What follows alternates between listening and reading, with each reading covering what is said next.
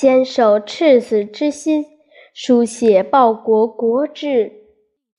泱泱华夏五千年历史，我们经过了繁华的唐朝，经历了疆域辽阔的元朝，也经历了屈辱的近代。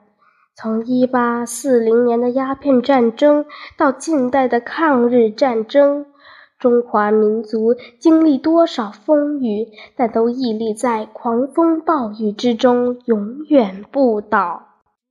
一九四九年，这是一个充满纪念意义的日子里，中华人民共和国在这一天成立了。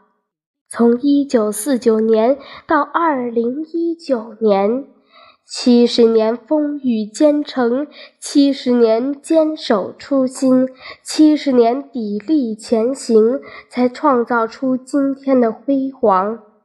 二零一九年十月一日，在北京天安门举行了国庆七十年庆典，整齐的仪仗队，先进的武器装备。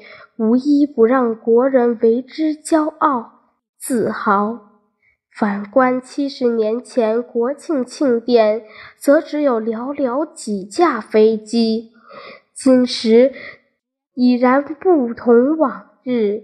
随着综合国力的提升，科技的进步，国家变得越来越强大。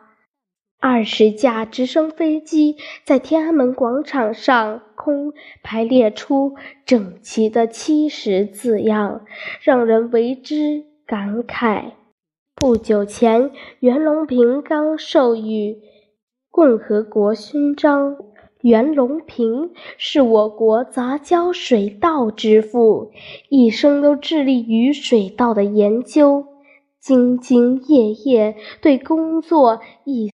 一丝不苟，即使现在已经九十岁高龄的他，仍然不会忘记下田去查看水稻生长的状况，以便更好地了解科研数据。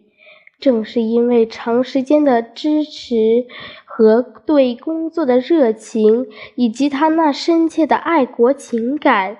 亿万中国人民解决了温饱问题。中国民族的富强离不开一代又一代人的努力。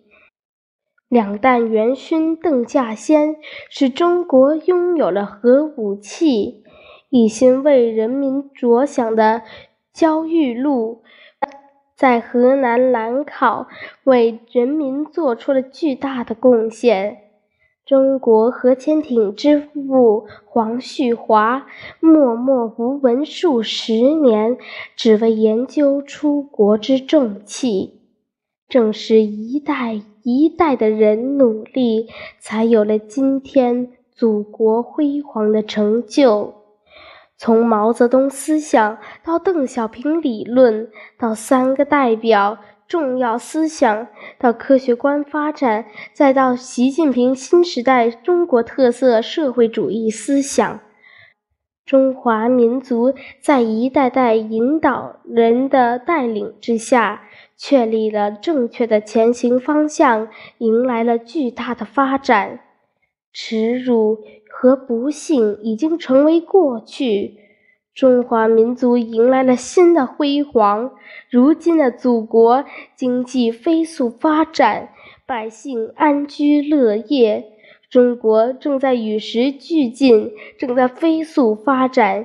青少年要亲坚守赤子之心，去书写报国之志。愿祖国天地同寿，山河与日月同争。